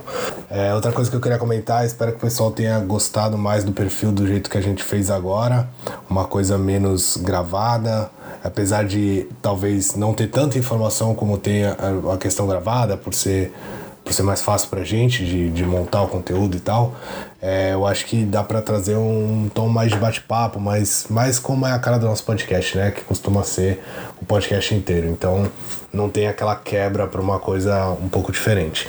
E por fim, eu só queria é, hoje dar um agradecimento especial pro meu sobrinho Miguel, ele tá internado, tá com, tá com alguns probleminhas de saúde aí, fez uma operação. O quadro dele vem melhorar, tem melhorado bastante na última semana, então apesar, ele é muito pequenininho, ele não, não, não costuma, não ouve a gente, né? Mas eu quero deixar esse, esse beijo aí para ele e desejando que, que ele melhore logo, que volte pra família, que tá todo mundo, ele achou dozinho, tá todo mundo com muita saudade dele e quer ver ele bem. Então, Miguel, um beijo para você e que você tenha uma ótima recuperação e no próximo podcast você já esteja em casa. Espero que, que você saia aí desse, desses problemas que você tem tendo. Legal, melhoras aí pro Miguel. É, eu também quero agradecer ao Caleb mais uma vez pela participação. Na hora que eu propus que ele participasse, ele se dispôs é, imediatamente, então foi bem interessante a disponibilidade dele. E eu queria mais uma vez agradecer também ao Nepopop, porque além dele participar da última edição, mandar o palpite dele, é, comentar comigo sobre como é que foi a, a, interação, sobre o podcast, ele falou que ele quer voltar para participar de novo, que ele não gostou do desempenho que ele teve e que quer voltar para participar de mais uma vez do nosso bolão. E aí eu já aproveitei e reforcei o convite que a gente fez para ele participar não apenas do bolão, mas para participar participar também da edição padrão aqui com a gente, comentando algum assunto é, do nosso bolão. E por fim, eu queria só trazer duas pílulas aqui, dois, dois, dois comentários bem rápidos, que é citar um jogo que o Gordon Hayward teve nessa semana, que ele marcou 30 pontos, 9 rebotes e 8 assistências, com 4 bolas de 3 em 5 tentadas, que foi o melhor momento dele aí com a camisa do Celtics, justamente depois do, de uma semana em que o Kyrie Irving e o Marcus Smart vieram falando muito mal da equipe, que estava no pior momento da, da temporada e que estavam até sem palavras para comentar o que estava acontecendo. Então, quem sabe pode ser o início de uma reação aí do Boston. E queria trazer também, como minha última, última palavra, as médias do Derrick Rose nessa temporada. Ele também já foi assunto aqui do podcast, mas no momento eu quero citar que ele está com médias de 19,3 pontos, 4,4 assistências, 50% de aproveitamento nos arremessos e 49,4% nas bolas de 3, o que pode estar colocando ele aí como grande é, é, candidato realmente ao prêmio de sexto homem da temporada. Então, queria fechar minha participação assim é, e agradecer de novo aí o pessoal e agradecer o Bruno por mais esse papo. Falou, André, valeu aí pelo papo. Abração, tchau, tchau. Valeu, até semana que vem.